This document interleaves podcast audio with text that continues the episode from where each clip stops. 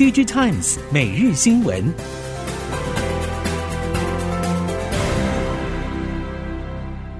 听众朋友好，欢迎您再度收听 DigiTimes 每日新闻，我是谢美芳，带您关注今天的科技产业重点新闻。首先要关注的是台积电在一月十二号所举行的二零二二年 Q4 财报法说。会中除了公布各界关注的财务数据等重点，也透露出这家走向全球布局的半导体巨擘正稳步配合美国拜登政府重组全球供应链的大战略。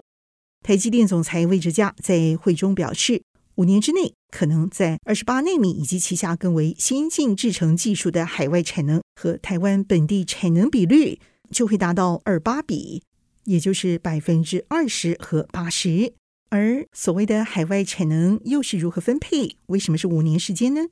其实，台积海外新厂布局五年为期是有迹可循的。拜登政府在二零二一年一月接掌政权之后，就揭示重组全球供应链目标，其中半导体供应链重中之重，其他包括医药、电池和稀土，都和科技国力是有关的，而且攸关着美国的国家安全。只要是在美国本土建立完整供应链，就是属于不可能任务。结合盟友和伙伴才会是比较实际的做法，这也就是所谓的 Chip Four 由来。Chip Four 中又以在全球晶片代工产能占比近七成的台湾，最让美国不放心。从美国之前一连串报告看不出拜登政府明确的重组晶片供应链路线图节奏。而目前，美国白宫和国防部几份报告内容，则是显示出拜登政府和中国竞争的大战略节奏，似乎就和中共整建国防力量的节奏是有关联的。从这一点迹象来看，则是相当合理的。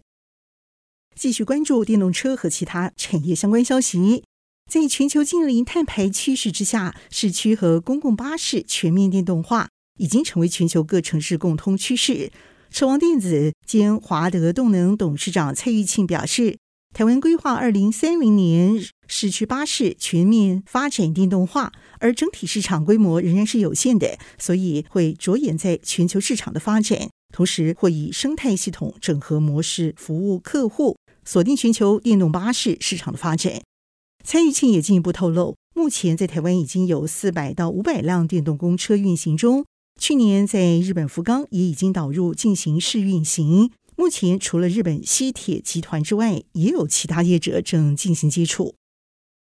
二零二三年电子业景气并不乐观，企业体质考验赛正要开打。国内伟创董事长林宪明表示，今年大环境表现不佳，企业没有乱花钱的本钱，需要更为精准。伟创则已经调整人事和组织，做好准备。不敢说变成无敌，但一定会比别人来得强。其实电子业对于今年戒慎恐惧，相较于去年一片乐观，是大异其趣的。不止林先明认为今年不佳，下游电子大厂包括广达、人保都偏向保守。人保董事长许胜雄进一步表示，今年会比去年更有挑战。广达副董梁次振则是表示，今年会是很有挑战的一年。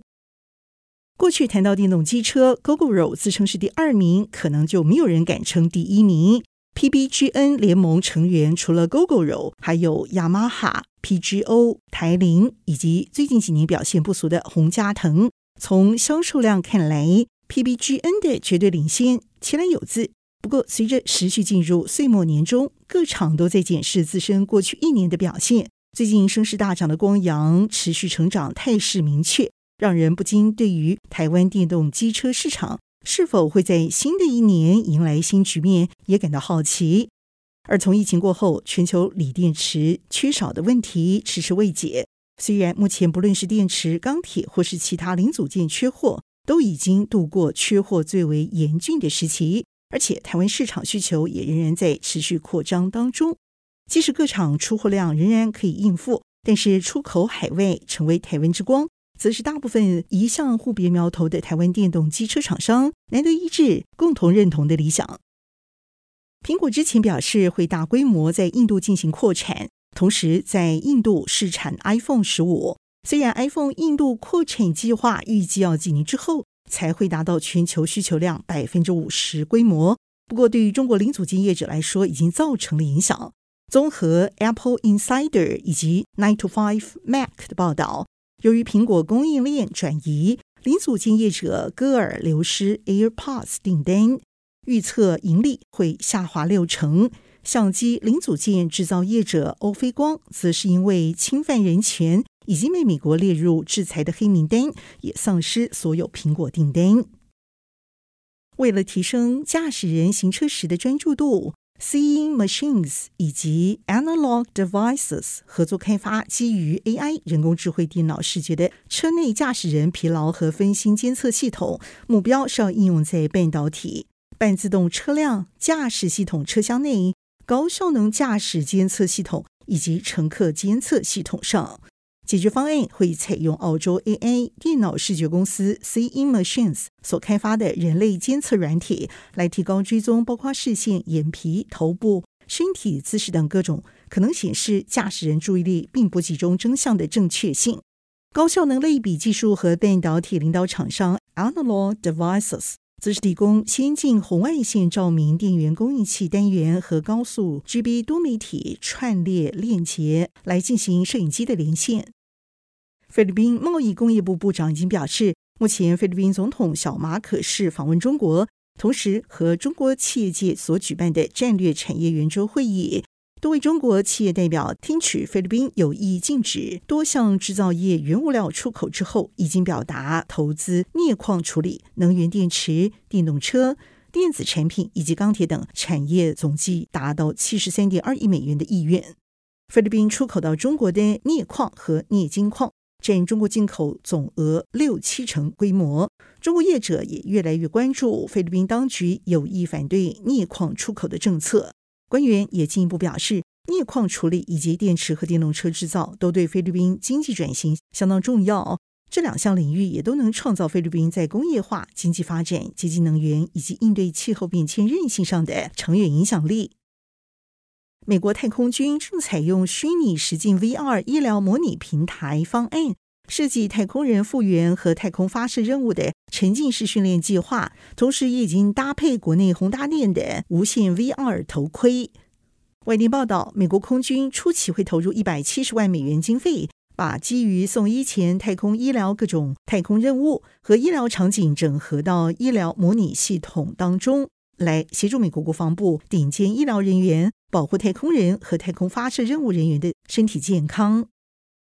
根据 ZDNet 的报道，联想在 CES 二零二三展会当中已经公布最新的虚拟实境 VR 装置原型概念机，以内建摄影机来捕捉使用者全身动态，不需要穿戴任何装置就可以进入元宇宙。不过，仍然处于研发阶段，硬体外观和配置以及确切功能和视听体验都有待进一步公布。联想副总裁暨 DT 事业部总经理则是表示，这项产品希望能提供使用者进入元宇宙崭新的路径，运用新方式体验各类型 3D 空间。由于不需要穿戴任何的装置，而是透过摄影机捕捉动作，呈现在虚拟世界中的化身，势必会带给使用者前所未有的一项沉浸式体验。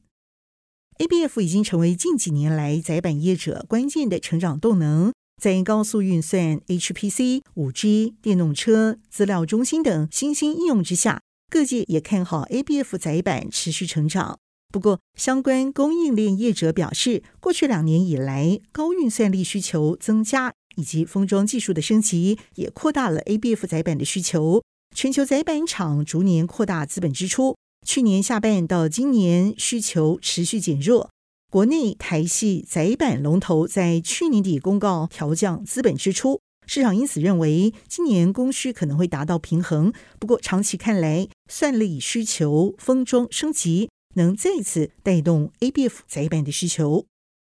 全球终端需求不振，南韩在去年十二月手机出口金额年减达百分之六点六，原因在于红海郑州厂 iPhone 生产推迟，三星电子越南厂减产等。韩国媒体也进一步报道，南韩科学技术 ICT 部门在去年一月十六号所发表的进出口动向报告，其中手机业终端零组件都受到全球需求低迷和主要业者库存积累等因素所影响，出口金额达到九点五亿美元，年减率百分之二十八点九。